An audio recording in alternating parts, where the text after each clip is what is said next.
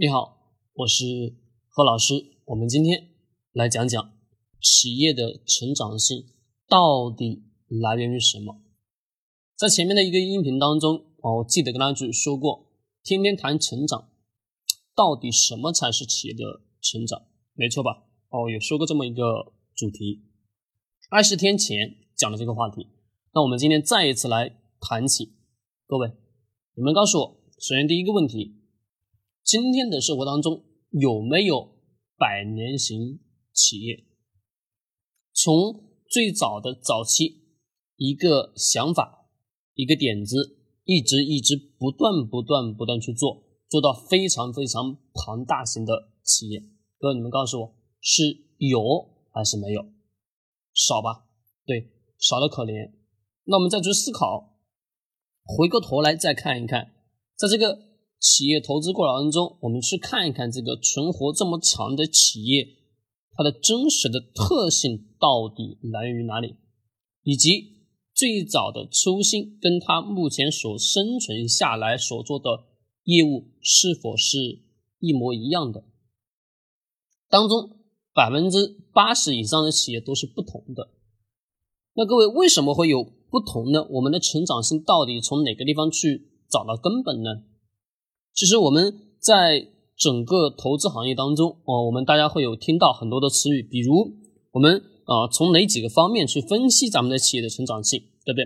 比如这个企业在一个非常好的行业当中，比如高速发展的行业，那自然而然毋庸置疑什么？这个时候企业肯定是不断不断什么往前去走的，规模在扩大，需求什么也在不断的扩大，增长空间是无上限的，对不对？那各位是真的每一个行业它的增长空间都是无上限的吗？不是的。比如我们的煤炭行业，那告诉我我们现在有多少家庭还是在使用煤炭的？到冬天了，我们烧煤取暖，没错吧？是的，可能我们今年呃这个年底比往年的什么每一年年底都要冷的很多，没错。可能北方很多家庭什么开始烧煤炭了。北方家里都有供暖的，用什么供暖呢？各位用地暖。对，那这个时候用一个大锅炉在不断不断烧着煤炭，给水烧热了，灌输到每家每户，每家每户什么家里开始散发热气，散发热量，家中什么暖和。是的，没错。但是我们看看今天的普遍的家庭当中，有多少还是在使用煤的？少的可怜吧？是的。那我们等下去知道行业。有不同的属性，行业的天花板有多高，也就决定了企业它的成长维度有多高。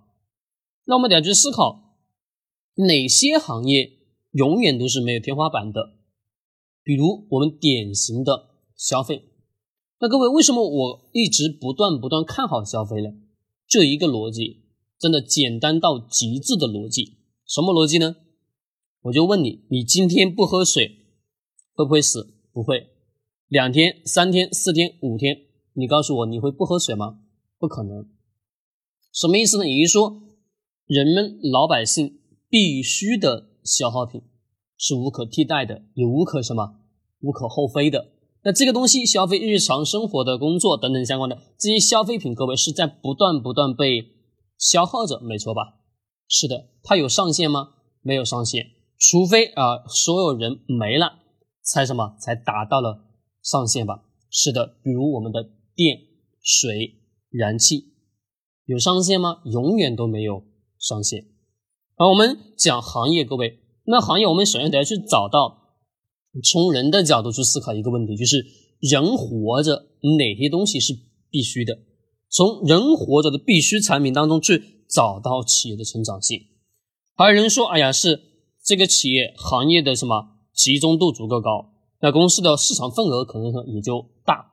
是的，这也是一种方式方法。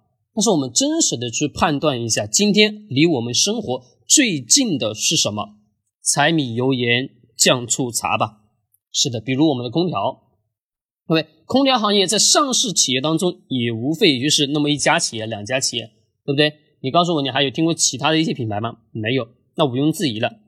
那还有一个，我们来去判断这个企业什么，它的生意好不好？生意好不好的前提也就是一个东西，什么东西呢？有没有利润，对不对？那各位啊，在这个时候我们思考，企业要有很高的毛利润。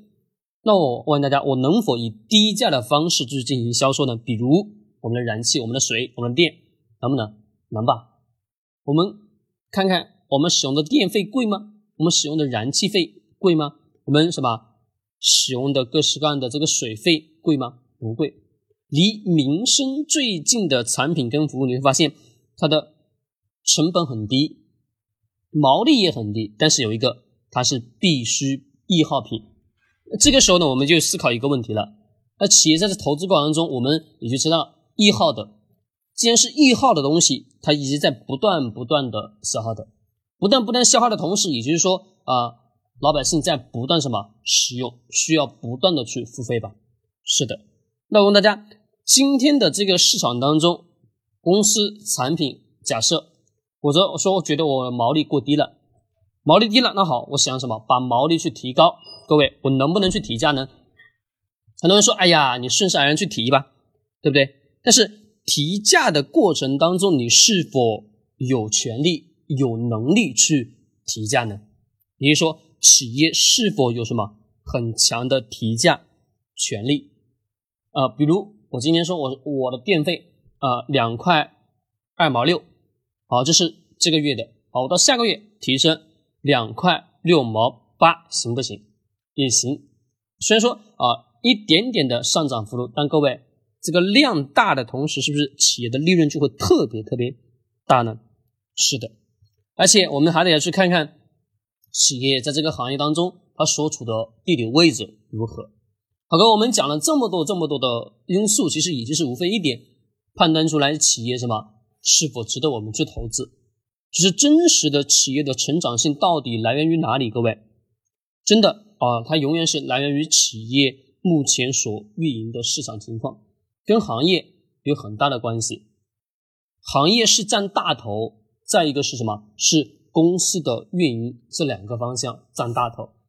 那企业的真正的成长性一定是来源于这个行业的天花板，以及什么跟这个公司目前所运营的某个业务所相关。比如它主营业务是什么？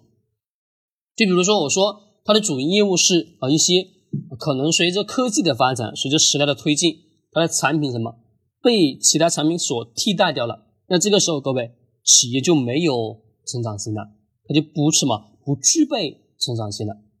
因为什么？我能用其他产品来替代的同时，自然而然老百姓什么可选择性更多。就是我们今天为什么说会被呃我们互联网企业垄断呢？为什么？因为我们。可选择性太少，我们不得不去使用。那自然而然什么？人家提价有权利，因为你养成习惯了，你不得不去使用。其实投资逻辑也就是一样的，从这个方式方向、这个角度去思考，你就能找到企业的成长性到底来源于哪里。